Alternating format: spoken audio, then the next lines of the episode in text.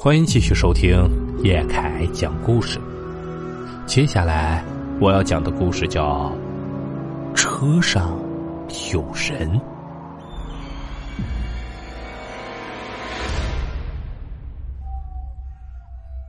我爸的车是去年换的，这车的外观和内饰都很不错，可唯独挂在后视镜上的护身符显得格格不入，不但掉色。有些地方甚至都磨破了。为了这个，我妈没少数落他，认为新车配个破平安符不搭调。哎，你也该换个平安符了吧？这个都破成这样了。哈，这是一个朋友给我的，很灵的，别人给我十个我都不换。我爸没和我妈说起这个护身符的来历，只说这个护身符啊很有效果。对于我爸的话。我和我妹都是深信不疑的。这一切啊，要从五年前的一件事说起。那年我考上了省会的一所大学，暑假接近尾声，到了要去学校报名的日子。我爸打算开车送我去学校，本来我妹不会跟我们一起去的，但不巧的是，正赶上我妈公司培训，半个月都不在家，无奈之下，只能带着我妹一起上路。即将开始崭新的大学生活，让我有些飘飘然。一路上三个人有说有笑，都挺放松的。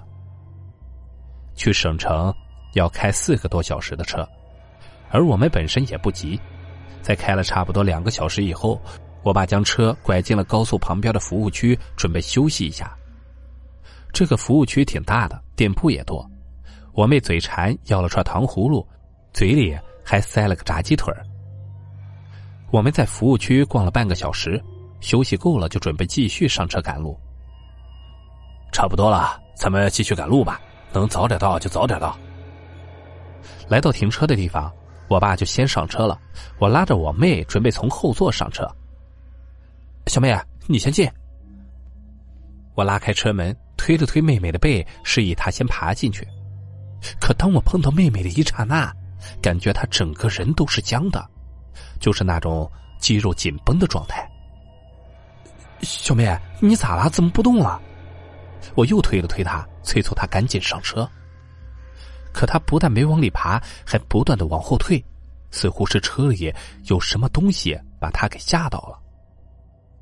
就这样往后退了几步，我已经能看见他的脸了。他的脸色煞白，眼泪都快出来了。我赶紧蹲下身子朝里面看去。却发现什么也没有。小妹啊，你这么吓哥哥可一点都不好玩啊！这时我以为我妹在恶作剧，别看她年纪小，私下里鬼点子可多了。妹妹带着哭腔，就用手指着车里，话都说不利索了。这、这、车里有人！我和我爸就同时往后座看去，可是后座根本就没有人。这时我有些害怕了。都说小孩子的眼睛有时候能看见些不干净的东西，我妹，该不会是真的看见啥了吧？正想着，我爸下车了。怎么不上车啊？后面哪有人呢？云云啊，是不是还没玩够不想走了？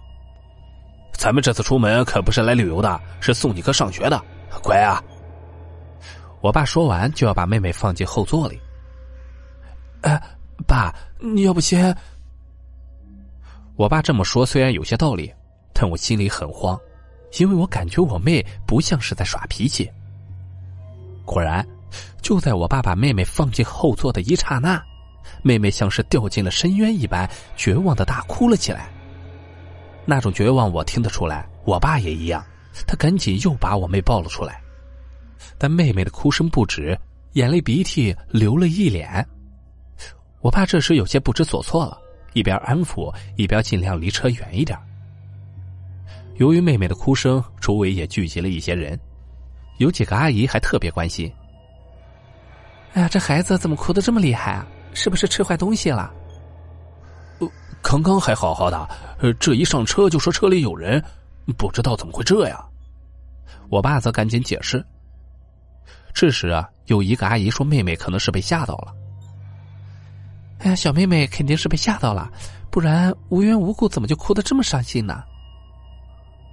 我也有一样的想法，就随声附和着：“爸，我觉得妹妹真的是看到什么脏东西了，不像是耍脾气啊。”哎呦，别瞎扯这些玄里玄乎的东西啊！我不信这大白天的能看到啥脏东西啊！我爸还是不信这样的事情。就这样过了一会儿，妹妹终于止住了哭声，但还是一副楚楚可怜的样子。爸，我不想坐车了。啊，咱不坐车啊，你放心，离车远着呢。这时候，爸爸有些犯难了，再这样耽搁下去，怕是来不及赶到学校报名了。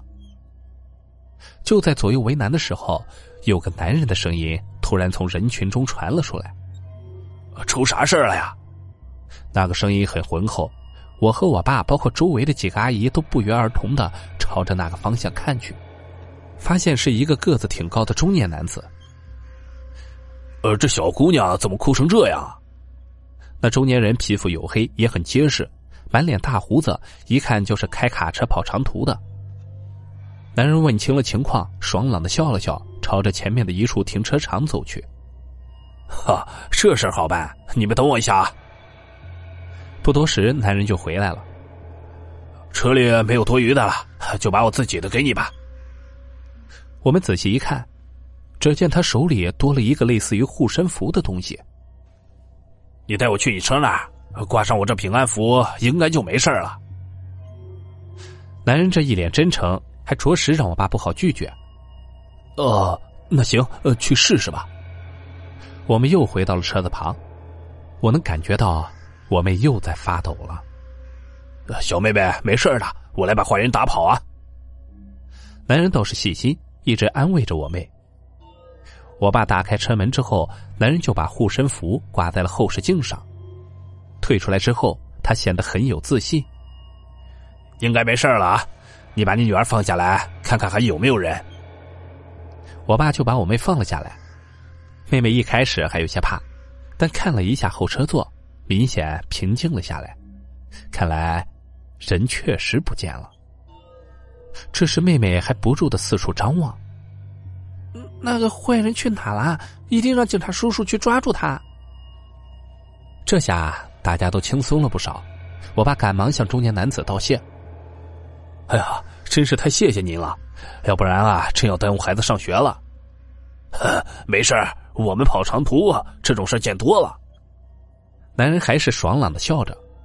随后，男人指了指车的位置：“呃，这个符我就送你了，庙里面求的很管用。”呃，真是麻烦您了，要不您留个电话？我爸显得有些不好意思。谁知道男人摆了摆手，转身就要走。号码就不留了，也不是什么大事以后注意点就行了。人群很快就散去了，我们又上车赶路了。快开出服务区的时候，有辆红色轿车和我们并排，小妹就突然指着旁边的车子喊了一句：“哎！”那人在车上，我赶紧伸头去看，不过那车子一瞬间就超了过去，我并没有看清楚。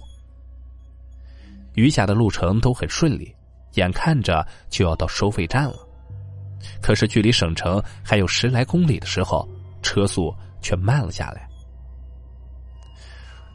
哎呀，估计是前面出车祸了，真是倒霉。余下的路程开得很慢。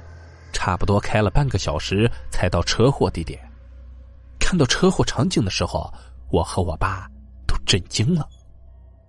出事的就是刚刚我妹说的那辆红色轿车。我们不知道车内人员的伤亡情况，但从车子的受损程度来看，恐怕是凶多吉少了。后来我和我爸还聊起过此事，可我爸生性顽固。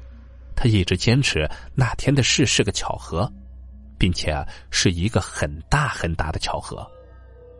嘴上这么说，可身体却很诚实。那位中年男子给的护身符，老爸一直都没有扔掉，哪怕是变得很破旧了，又换了新车，也依然挂在车上。我妹还常说，她小时候有特异功能，可不光是那天在服务区看到的人。据说他在小区旁边的巷子里。